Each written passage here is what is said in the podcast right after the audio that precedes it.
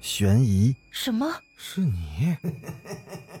灵异，那个人他居然是飘过来的，他根本就没有腿。奇闻，三天后，警方找到了这辆三七五路公交车。惊悚，别过来！别过来！别过来！别过来！欢迎收听《九黎怪谈》。Hello，各位听友小伙伴，大家晚上好。欢迎继续收听《九黎怪谈》。《九黎怪谈》也播出了这么久了，欢迎大家有什么新的故事或者你自己的奇异经历，都可以讲给主播听，我会把它制作成有声剧，讲给大家听。好，那咱们话不多说，开始今天的故事。穿过东教学楼旁的这条阴暗的走廊时，左佳琪感觉很不舒服，有种说不出的窒息感。他从小就特别的怕黑，害怕一个人待在黑暗里，这种恐惧感已经是深入骨髓了。大概正是这个原因，在填报专业的时候，他才选择了心理学。快走到走廊尽头时，一个阴冷的声音。突然从背后响起：“你有病！”他颤抖了一下，慢慢的转过身，看见石柱旁边倚着一个穿白大褂的人，戴着一副夸张的黑框眼镜，抱着双臂，脸上挂着自信而冰冷的笑容。“你有病，得治，我可以替你治。”他转身就跑，背后的那个陌生人像一道魅影一样的朝他扑了过来，疯狂的笑声混合着他的尖叫声，回荡在悠长的走廊里。嗨，佳琪给我短信了，约我在东教学楼见面。王宇刚从外面回来，孙兆阳就抓着手机向他显摆起来：“啊，你们不是分手了吗？”王宇扶了扶眼镜。那张书呆子的脸上带着一副无精打采的神情。哈哈，不分手怎么会旧情复燃呢？哥约会去喽！他拍了拍王宇的肩膀，大摇大摆的推门出去了。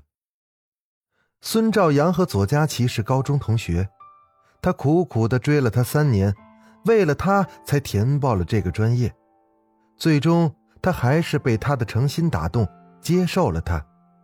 每个女生都有一个最容易攻破的弱点，而最能博得她的好感度的事情，就是陪她深夜发短信，一直到她入睡。这件事情，孙兆阳坚持做了三年。但成也萧何，败也萧何，后来两人分手也是因为这个事儿。那几天，孙兆阳为了复习迎考，晚上没有给他发信息，就因为这件事情。他们大吵了一架，有这么严重吗？不发短信罢了。认识我这么久，你难道不知道我怕黑吗？你不知道我害怕在晚上睡觉吗？你怎么这么怕黑啊？是不是有病啊？就这样，他们分手了。那几天，孙兆阳消沉到了极点。后来，他得知左佳琪认识了一个整夜上网的宅男。两人夜夜长聊，他更是火冒三丈。今天孙兆阳不知道他为什么要约他见面，难道是回心转意了？女生真的很奇怪。她来到了东教学楼时，天已经擦黑了。这栋楼是研究生的楼，因为研究生放假早，所以现在空了出来。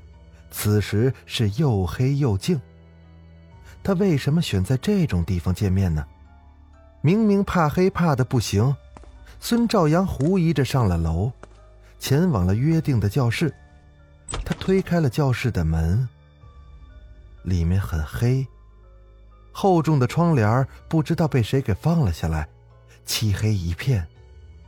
他下意识的摸到了电灯的开关，他摁下了开关。朦胧的灯光照亮了整间教室的同时，也让孙兆阳吓呆了。他看见了一个女孩被剥光了衣服，绑着四肢吊在教室的上方，失去了支撑的脑袋怪异的向后垂着，一头长发垂了下来，而且，在她背后的皮肤下面，直进了六只灯泡，隔着他的皮层透出了一圈昏黄的光。这，这是一盏用尸体做的灯。孙兆阳一下就认出了那女人的脸，佳琪。警察处理现场时，孙兆阳裹着毯子蜷缩在教室外面，脸色苍白，浑身发抖。王宇和班上的同学闻讯赶来时。有几个女生偷瞄了一眼教室里，当场就吓晕了。王宇蹲在孙兆阳的身边，安慰着他：“别难过了，凶手肯定是先杀死他再加工的。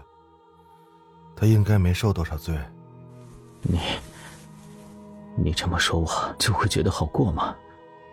王宇一个劲儿的劝他坚强点别去想。为了表示事情没那么严重，自己还向里面看了一眼。结果，他当场就吐了。虽然大家都是学心理学的，但面对这种场面，未必能比普通人表现得更冷静。毕竟，了解心理的机制不等于能改变他。孙兆阳沉默了三天，第四天的早晨，他像忽然从梦中惊醒过来似的。我要抓住他。呃，这种事儿。还是找警察吧。不，我想了三天，这件事情也许警察还真想不到头绪。破案的关键，可能就在我们手里。心理学。是，为什么凶手要把灯直进佳琪的皮肤里？不仅仅是兴趣吧？王宇想了想，左佳琪怕黑，凶手给他的尸体直进了灯泡。这个信息似乎在指向一个可怕的结论：凶手在替他治疗。说出这句话时，王宇全身的毛孔都收紧了。那谁会知道佳琪怕黑呢？两人同时都想到了一件事儿：他们刚进这个专业时，辅导员让大家做过一次心理问题测试。辅导员说。心理学的最终目的是助人助己，想助人先自助，因此叫大家把自己的心理问题写出来，等学完四年的专业课，看看自己有没有从心理阴影中解脱出来。因为当时大家都不认识，而且是新生，所以挺怕别人知道自己的隐私。那份问卷当场填好就交上去了，也就是说。只有辅导员一个人知道大家的心理问题，不可能吧？人家是心理学的硕士。王宇，你为什么学心理学？我，呃，我有点心理问题，所以那时候就填了这个专业。所以说嘛，其实学心理学的人多少有点自助的想法，说难听点，就是自己多少有点心理问题，说不定辅导员就是个心理变态。为了治疗自己的学生，采用这种极端的手段。哦，这时隔壁的陈鹏突然冲了进来，一脸的兴奋：“哎哎哎，我上电视了！”啥？他毫不客气的打开了电脑，打开了一个直播软件，有一个频道正在播新闻，画面上记者正在采访陈鹏，不知道为什么。平时看惯的人在电视上看显得很难看。陈鹏正在回答记者的问题。嗯，我当时看见一个穿白衣服的人上去抓左佳琪，他吓得跑开了，那家伙就跟在后面。孙兆阳一把扳过了陈鹏的肩膀：“你说的是真的？你看见凶手了？这么重要的事情你怎么不说呢？就因为重要才不能说呀。”真是，你们知道了，我怎么能上电视啊？你看见脸了吗？没有，一晃就过去了。我当时没反应过来。后来看左佳琪跑掉了，我就没当回事儿。谁知道后来他会被杀呀？陈鹏一边说着，一边不停的用鼠标刷新桌面，看得王宇直心烦。哎，我说陈鹏，你是有强迫症吗？你怎么知道？废话，大一填问卷的时候，我就坐在你旁边，我偷瞄了一眼你写的，当时我还很惊讶呢。长这么大第一次见到神经功能症患者，以前只是在书上读到过，事后我也观察过你。结果呢？我发现你不是很典型，有时候有强迫症，有时候呢又没有。为这事儿，我还特意翻过书呢。尽信书不如无书。我其实根本不是强迫症，我吧，就是有点社交恐惧症。和陌生人说话的时候，或者激动的时候，就会紧张的反复干一件事儿，比如搓手。平时还好好的，你呀。再多学两年吧，就这水平，太水了。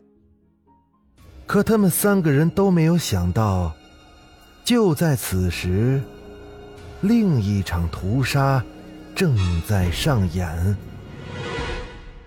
好了，今天的故事先讲到这儿，欲知后事如何，咱们下集把它讲完。我是主播九黎香柳，咱们下集。再见。